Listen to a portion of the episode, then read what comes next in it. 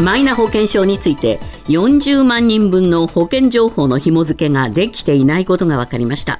中小企業の社員や家族らが入る協会憲法。全国健康保険協会の40万人分で加入者が協会憲法にマイナンバーを通知していないことが主な理由だということです。他の健康保険組合でも同様の事例があるとみられます。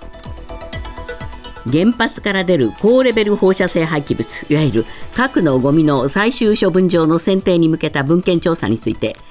長崎県対馬市議会は昨日地元の建設業団体が提出した調査受け入れを促進する請願を賛成多数で採択しました。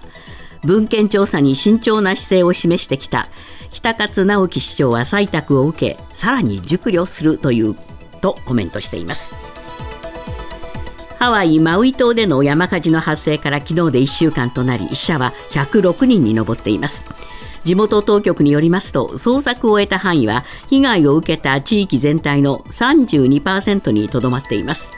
この山火事を受けて日本政府は総額200万ドル日本円で2億9000万円規模の支援を行うと発表しました。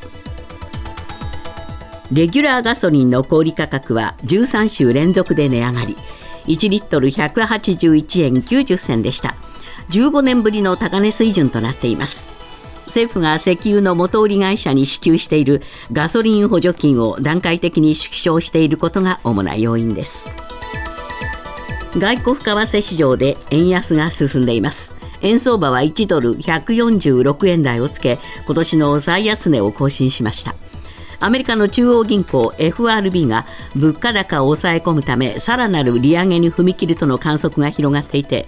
大規模緩和を続ける日本とアメリカの金利差が拡大するとの見方から円売りドル買いの動きが強まっています。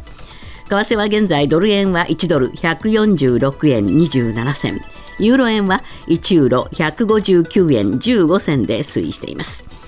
今朝のニューヨーク株式市場ダウ平均は180ドル65セント低い3万4765ドル74セント。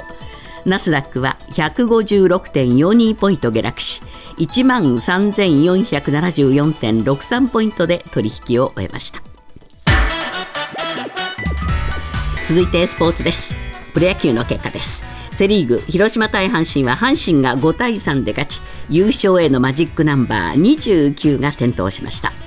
中日対巨人は中日が2対1で勝ちヤクルト対 d n a はヤクルトが8対6で勝ちました。パ・リーグです。西武対楽天は西武が4対1で勝ちオリックス対ソフトバンクはソフトバンクが3対2で勝利。日本ハム対ロッテは日本ハムが6対0で勝っています。夏の高校野球10日目の昨日3回戦の4試合が行われ第1試合長崎の創成館対沖縄尚学は5対1で沖縄尚学。第2試合広島の広陵対神奈川の慶応は延長戦の末慶応が6対3で勝ちました。第3試合青森の八戸学院光星対栃木の文星芸大附属は6対3で八戸学院光星。第4試合茨城の土浦日大対千葉の仙台松戸は10対6で土浦日大が逆転勝ちしました。ニュースズームアップ。マイナンバーカードと一体化した保険証をめぐり中小企業の従業員などが加入する協会憲法でおよそ40万人分の情報がマイナンバーと紐付いていない状態になっていることが分かりました加入者の情報が協会側に提供されていないことなどが原因だということで事態を重く見た厚生労働省は他の健康保険組合でも同じような事例がどの程度起きているか実態を調査する方針です。ニュースズームアップ紐付けできずってどういうこと？今日のコメンテーター渋谷和弘さんです。また出てきましたね。しかも大きな話が本当ですね、40万人というとですね、えー、長崎市とか富山市の人口がおよそ40万人なので、まあ、丸々一つのですから、中核都市の人たちがですね、えー、あの紐付けされてなかった、こういうことになります。これ、具体的にはどういうことなんでしょうか、はい、まず、マイナンバーカードを保険証として使う場合にはですね、はい、2つの作業が必要になります。はい、まず最初です。カードを持っている本人がマイナンバーカードを保険証として使うようにする登録をします。はい、まあ、マイナポイントで登録してくださいねとこう言われているのは、この作業ですね。はい、では、これだけじゃないです。もう一つあります。マイナンバーそのものと保険証の情報を紐付ける作業が必要になります。これは誰がやるんです？保険組合が行います。はあはあ、保険組合が提出されたマイナンバーと、えー、それからもともとの保険証の情報を紐付けると、これやんなきゃいけないんです。えー、で、実は誤登録などのトラブルが出ているのは、この作業の部分でした。間違って入力しちゃった。間違って紐付けてしまったって、こういうことですね。ところが今回はですね、マイナンバーそのものと保険証の情報の紐付け作業が間違っているどころではなくて、紐付け作業ができていなかった。それが40万人分もいっぺんに出てきてしまったという、こういうことです。どうしてできてなかったんですか、はい、これはですね、加入者のマイナンバーの情報が、協会憲法側に提供されていないのが多かったんです。はあ、そんなことがありますはい、で協会憲法は、加入者が働いている中小企業の事業主を通じて、ですね、えー、マイナンバー提出してくださいとこう呼びかけているんですけれども、はい、それに応じていない企業などがあるという、こういうことなんですね。でそうなってくると、そもそもこのマイナンバー情報がないので、紐付けしようがないということになります。なるほどただ、一応ですね、なんとかそれを改善するやり方はあるんです。はい、協会憲法側が住民基本台帳のシステムを使って、マイナンバーと番号ですね、はい、それから氏名、生年月日、性別、住所、これを引っ張り出してきてですね、えー、で、保険証の情報と紐付けていくんです。はい、あ一致したな、これは。えー、じゃあ、このマイナンバーはこの人の保険証になるんだなということをですね、えー、紐付けているんですが、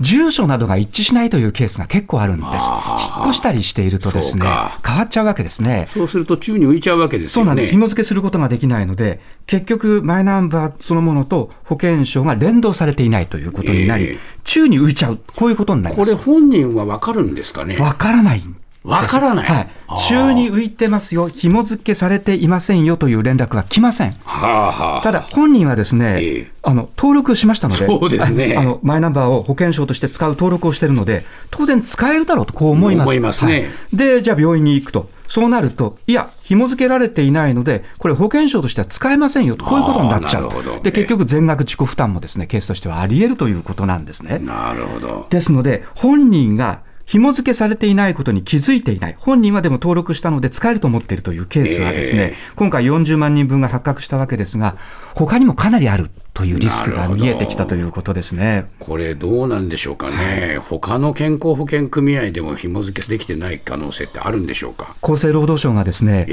ー、同様の事例では、他でも発生している可能性があると、こういうふうに言ってるので、えー、憲法だけではない可能性は極めて濃厚だということですね。いやしかしこうやってくると次々とやっぱり不具合が出てきちゃうんですよね。そうなんですね。だからもう本当にゴールありきではなくて期日ありきではなくてですね、えー、抜本的にやんなきゃいけないんじゃないかと思います、ね、そうですね。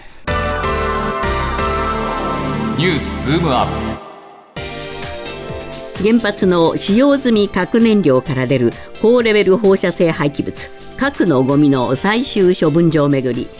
長崎県の対馬市議会特別委員会は国の選定プロセスの第一段階文献調査を推進する請願を賛成多数で採択しました。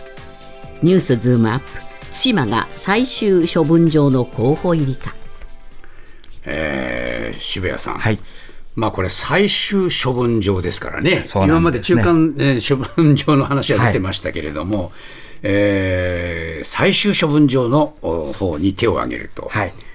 これ、プロセスがあるんですね。そうですね。3段階あります。選定されるまでにね。はい3段階あるんですね、えー、まず火山とか活断層の活動記録などを調べる文献調査ですね、えーはい、過去の文献を調査するということですね、はい、それが第1段階です。で第2段階はですね今度は地面に穴を掘るボーリング調査を行っ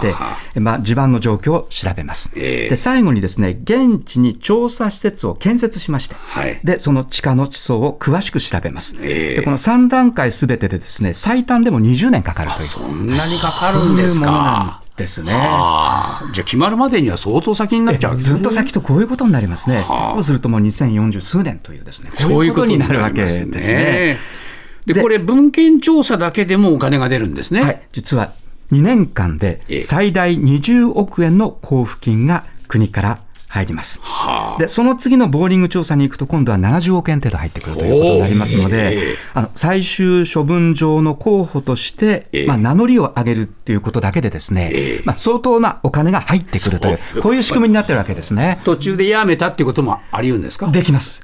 もう結的やっぱりできませんでした、20億円いただきましたけれども、ボーリング調査はできませんというですね、こういうことはできます。というのも、第2段階はですね、今度は県知事の同意が必要になりますので、ここで県知事が反対しちゃったらですね、結局はできないということにもなりますので、途中で終わるケースは多いですね。でもこれ、相当なお金が無駄になるっていうことにもなりますよね。そういうことになりますね。現在ですね、この対馬だけではなくて、北海道の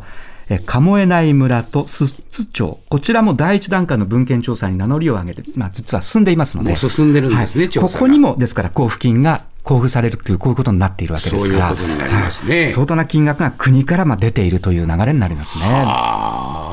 どうなんでしょうかね、はい、こういうやり方は。そうなんですね、え。ー、結局は衰退して、このままではこの自治体まずいんじゃないかというところがですね、えー、文献調査に応募するだけで20億円入るわけですから、そりゃ美味しいな、まあ、それを、そういうことになりますよね。ううね。はい、で、その先については、まあ、20年もかかるんだから、えー、こういうような姿勢もですね、垣間見えるわけですよね。ね本当にそういう仕組みでいいのかというですね、えー、これちょっと疑問は残りますね。残りますね。これ今回の、はい、まあこの長崎の対馬市議会もですね、はい結構賛成反対は拮抗しましたね。そうなんですね。えまずですね、建設業団体とか商工会などは、これ地域振興につながるんだということで賛成です。えー、で、漁協、漁業協同組合とか市民団体はですね、えー、これ夫婦被害やっぱり懸念しますので、で反対しているということで、えー、実はですね、議会には今回それぞれが賛成の請願と反対の請願を提出していまして、で、特別委員会が開かれて17人が参加したんですけれども、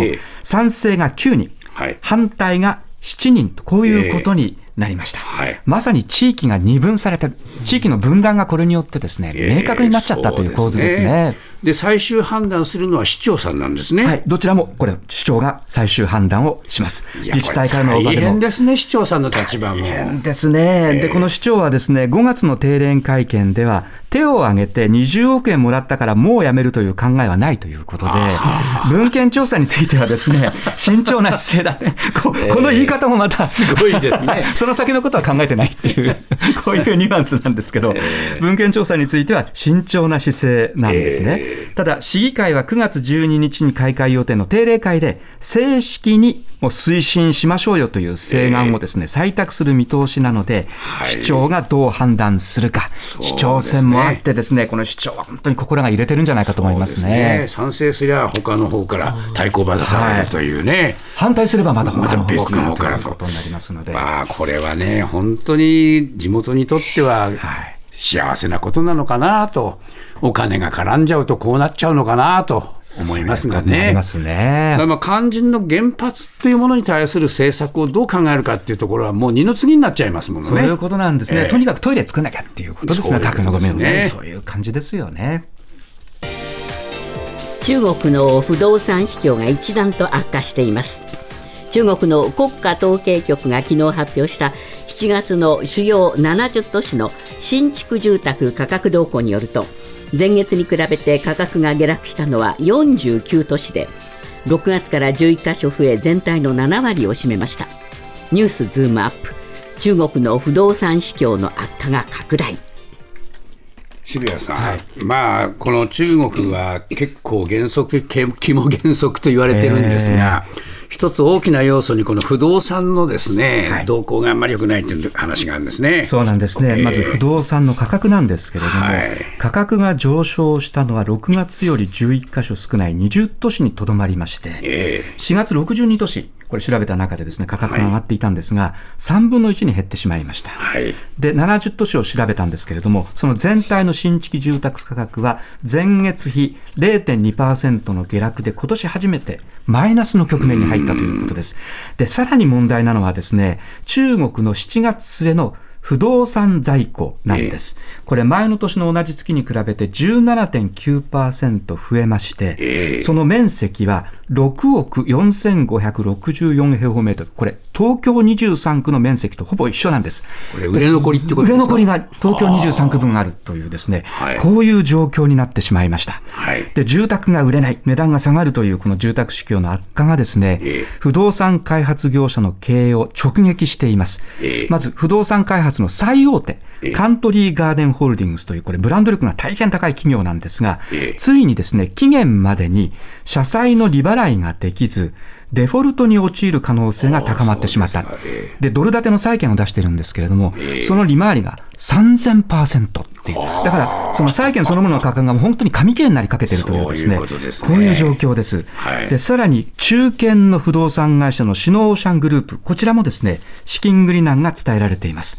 例のあの、中国恒大集団。これ、デフォルト懸念がですね、本当に表面化しましたけれども、それ以外にも広がっているという、こういう状況ですね。なんでこんなことになっちゃいました、はい、やはりですね、コロナ、ゼロコロナ政策の後です。えーえ中国の景気が一気に良くなるかなと思ったらならないということでですね、はい、しかも失業率が高いのでみんな将来不安もあってですねお金を使わなくなってしまった、えー、結果として不動産が売れないということになって、えー、加えてこの不動産というのはですね中国の国内総生産に占める不動産部門の割合とおよそ25%あるというふうに言われていますので、はい。はい、ここがダメになると中国経済全体に影響を与えるというこういう状況、ね、そうですね。どうなんでしょうか、やっぱり国の政策も結構影響しましたか、はい、これ、中国の不動産会社に対してですね、えー、どんどんどんどん開発はするなという縛りを一回かけちゃったんですね、はい、それで、まあ、中国恒大集団の経営が傾いてしまって、うん、慌ててそれをやめたんですが、もう時すでに遅しというですね、えー、こういう状況があります。はい、それからあの中国の地方政府なんですけれども、えー、この地方政府は、えー、別動隊の投資会社、融資平台というのを作っていまして、これを使ってですね、地方政府の土地使用権、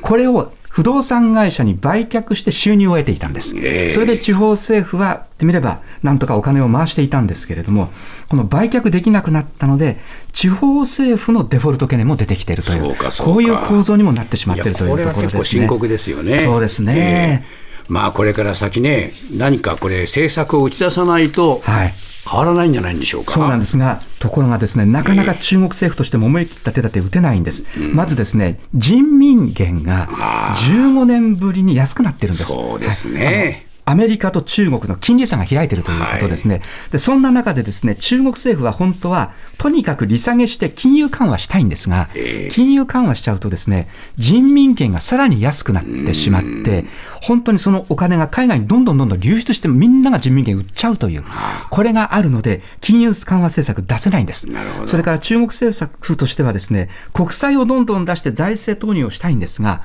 国債をどんどん発行すると利回りが上がっていくので、まあね、利回りが上がると不動産開発会社のこれ、もう資金繰りに直結影響、ね、そういうことになりますので、えー、なかなか思い切って手を打てないという問題がありますね。なんか日本でね、はい、バブルが崩壊した頃に似てきましたね、あの中国の日本化なんていうですね、えー、嫌な言葉もあるわけですが、はい、そんな状況にちょっと出てきてなってきてますね。